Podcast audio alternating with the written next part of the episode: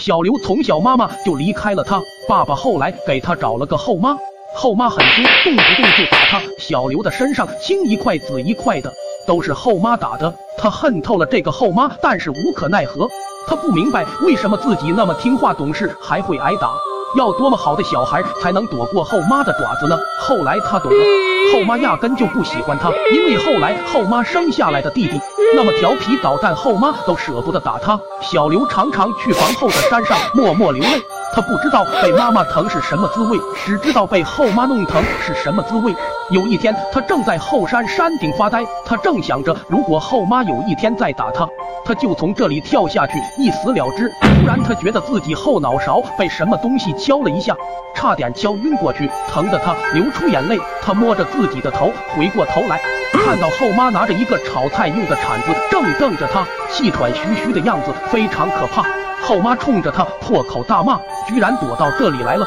你这没用的东西，整天好吃懒做，跟你奶奶一样该死！看我回去不打断你的腿！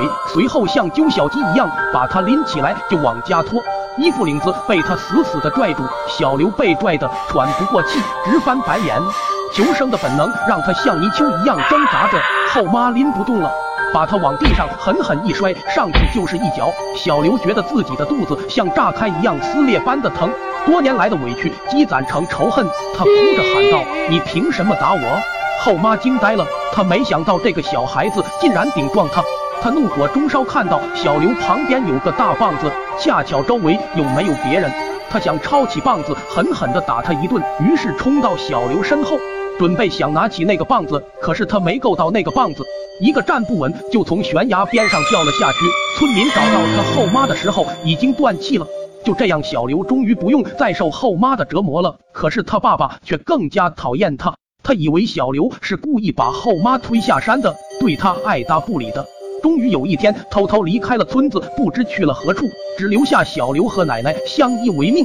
日子更加清贫，可是小刘却获得了宁静和奶奶的疼爱。有一天，奶奶让小刘去后山上拾柴火，小刘远远看到一个人影站在不远处，小刘有点害怕，因为这个人有些像后妈。可是后妈不是死了吗？好奇心还是让他走上前去看。这一看，果然是后妈。后妈变得漂亮了，表情也缓和了许多，像换了个人一样。